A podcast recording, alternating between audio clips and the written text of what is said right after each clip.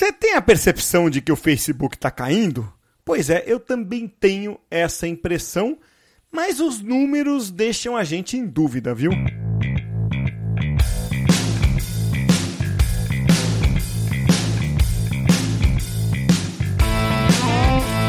No ar o podcast Takeaways, edição número 132, e eu sou o Cássio Politi.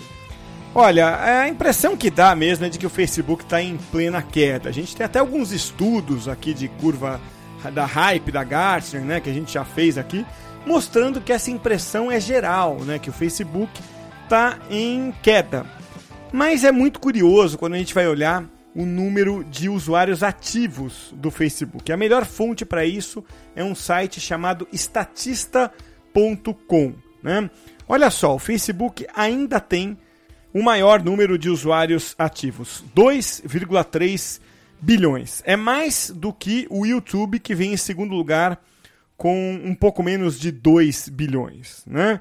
Então, apesar de que a gente acha que o Facebook está caindo, o número de usuários ativos não só é o maior do mundo, como segue crescendo trimestre a trimestre. Tá? E eu não estou falando do número de pessoas que têm conta, estou falando do número de pessoas que estão ativas no Facebook. Né? Isso é muito importante, porque só ter a conta lá pode não significar nada. Mas eu estou falando aqui do número de pessoas ativas. A gente valoriza bastante o Instagram, não é verdade? Porque é o queridinho das redes sociais hoje e não poderia ser diferente, porque é uma rede muito simpática.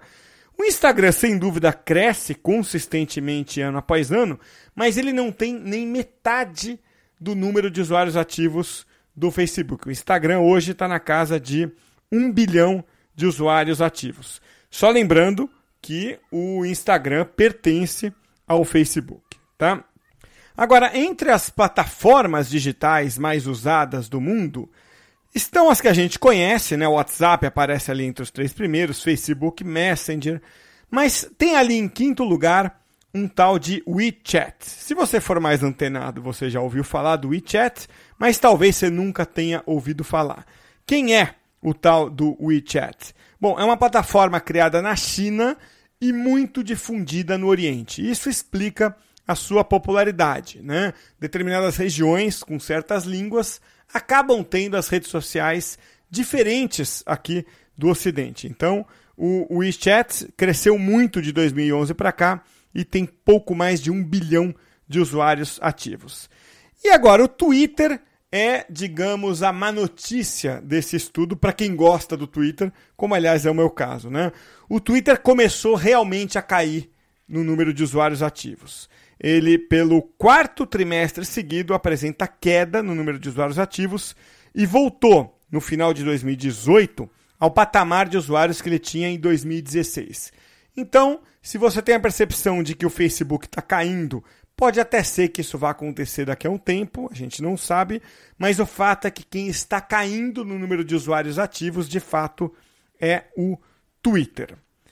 Para ler o post que serviu de roteiro deste programa, acessa lá takeaways.com.br barra 132. Tem todos os gráficos dos números que eu citei aqui e links, inclusive, para o estatista, que é a fonte da maior parte desses dados. O podcast Takeaways é um canal da Tracto, uma das mais reconhecidas autoridades em content marketing do Brasil.